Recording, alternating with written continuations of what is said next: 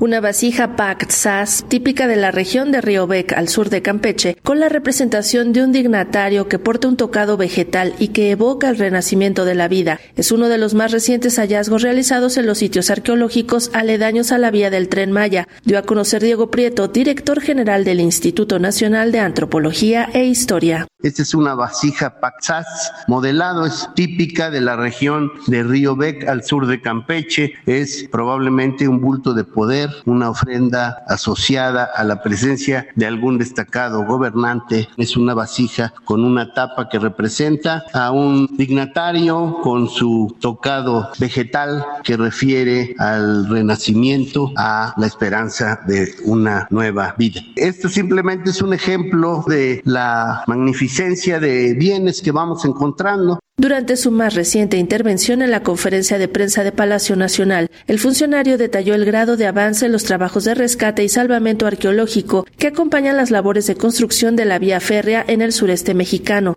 De acuerdo con Prieto, la zona con más vestigios hasta ahora es el tramo 7 del tren Maya. Seguimos trabajando fuertemente en el salvamento arqueológico que corresponde al proyecto integral del tren Maya. Tanto en el tramo 5 como en el tramo 7 tenemos el 100% de vistos buenos de obra.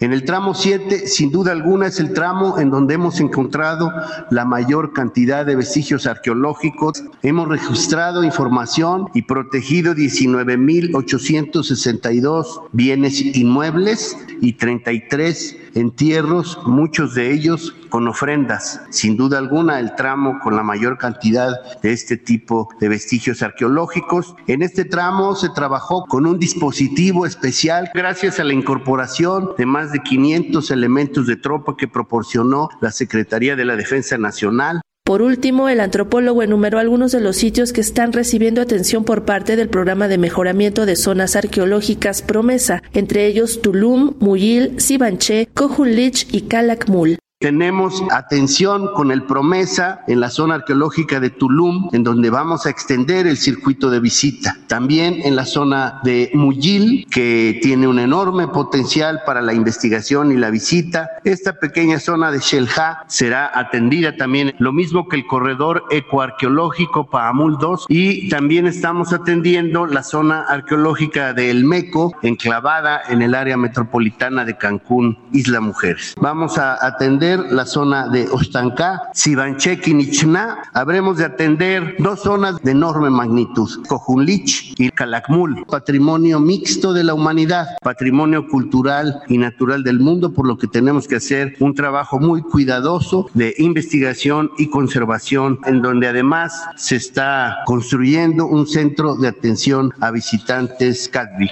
Para Radio Educación, Sandra Karina Hernández.